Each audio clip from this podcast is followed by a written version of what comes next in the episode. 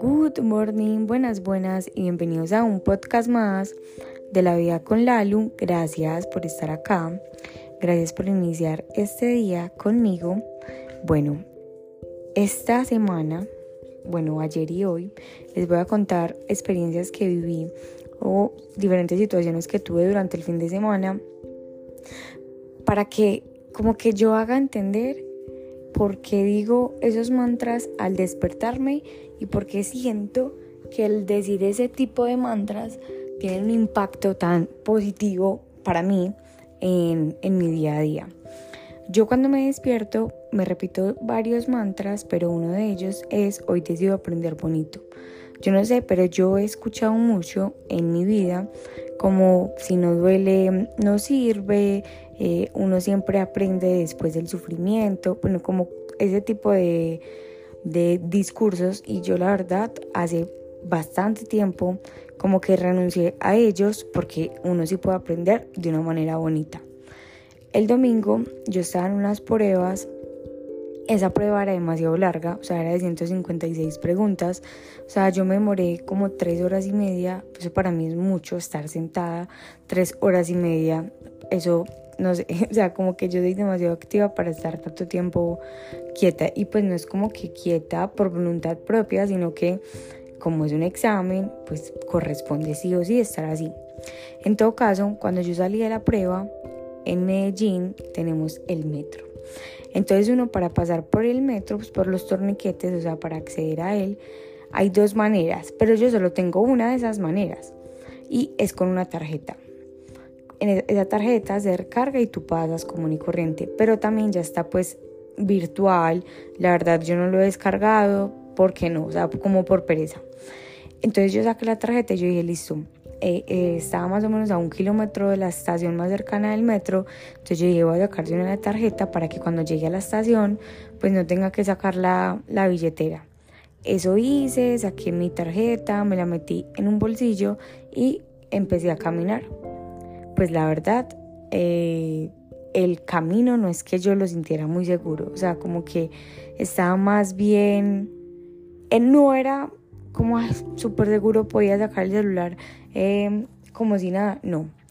Entonces cuando llegué a la estación, pues justamente por eso yo había decidido eh, sacar la tarjeta Zika con anterioridad. Y cuando llegué a la estación me toqué los bolsillos y no sentí la tarjeta cívica. Y yo ahí mismo empecé a cuestionar yo dije, ay no, ¿para qué saqué la tarjeta cívica? Me hubiera sacado la, eh, la billetera, ¿qué importaba? Bueno, me calmé y dije, bueno, ¿qué voy a hacer? Pues ya no tengo la tarjeta SICA, ¿qué voy a hacer? Busqué súper bien si efectivamente la había dejado o la había botado. Entonces yo dije, ¿será que me devuelvo? Y luego dije, no, pues como que no estaba muy seguro el camino, así que yo dije, bueno, nada, no se puede hacer nada. Si no se puede solucionar, ¿para qué me estreso? Y si se puede solucionar, ¿para qué me estreso? Entonces subí y le pregunté a la chica que atiende, porque se puede, esa tarjeta cívica se puede recargar en las estaciones o también de manera virtual, pero yo subí y le pregunté que si había perdido mi tarjeta cívica, cómo la podía cancelar o qué paso se hacía. Y me preguntó mi nombre, me dijo, ¿cómo te llamas tú? Entonces yo le dije, Laura Lucía Mesa. Y me dijo, acabaron de entregar la tarjeta cívica. Yo vi que había acabado pues como de irse una mujer de la taquilla y yo, yo sí vi que le entregó algo, pero jamás me imaginé que le había entregado una Zika y menos la mía. Entonces yo me le acerqué, le agradecí, le dije que la tarjeta era mía. Eh, y bueno, ella se fue y me dijo que era con mucho gusto.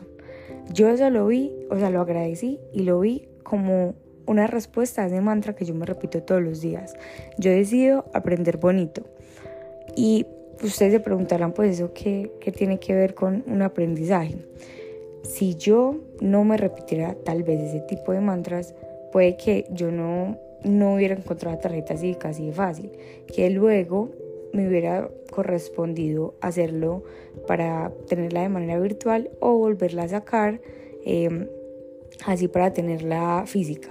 Pero el hecho no es eso, el hecho es que cuando tú sabes que se te perdió algo, así sea algo insignificante, uno queda como, ah, ¿cómo se me va a perder esto? O sea, uno queda como sin ese sin sabor. Y no, o sea, es demasiado poco probable que ese tipo de cosas pasen y me sucedió. Entonces yo solo le doy una respuesta a eso y es que es gracias a ese mantra que yo me repito día a día, que decido aprender bonito y que yo todos los días también digo que soy una persona abundante y ese es el universo entregándome abundancia de diferentes maneras. Así que ábrete, la abundancia no solamente es dinero, la abundancia es una energía y de tantas posibles soluciones que posiblemente eran, eran engorriosas, el universo encontró la mejor y alguien entregó mi cívica en la taquilla y yo pude seguir como si nada hubiera pasado, como si la cívica no se hubiera perdido. Así que ahí les dejo para que ustedes, si quieren hacer parte de ustedes esos mantras, háganlo y que hasta que ustedes no se lo crean y lo digan con total seguridad, con una manifestación y como un decreto de vida, el universo no se los va a entregar, porque primero hay que creérselo para poder ver, no ver para creer. Los amo, las amo y nos escuchamos mañana en el próximo episodio de La Vida con Lalo.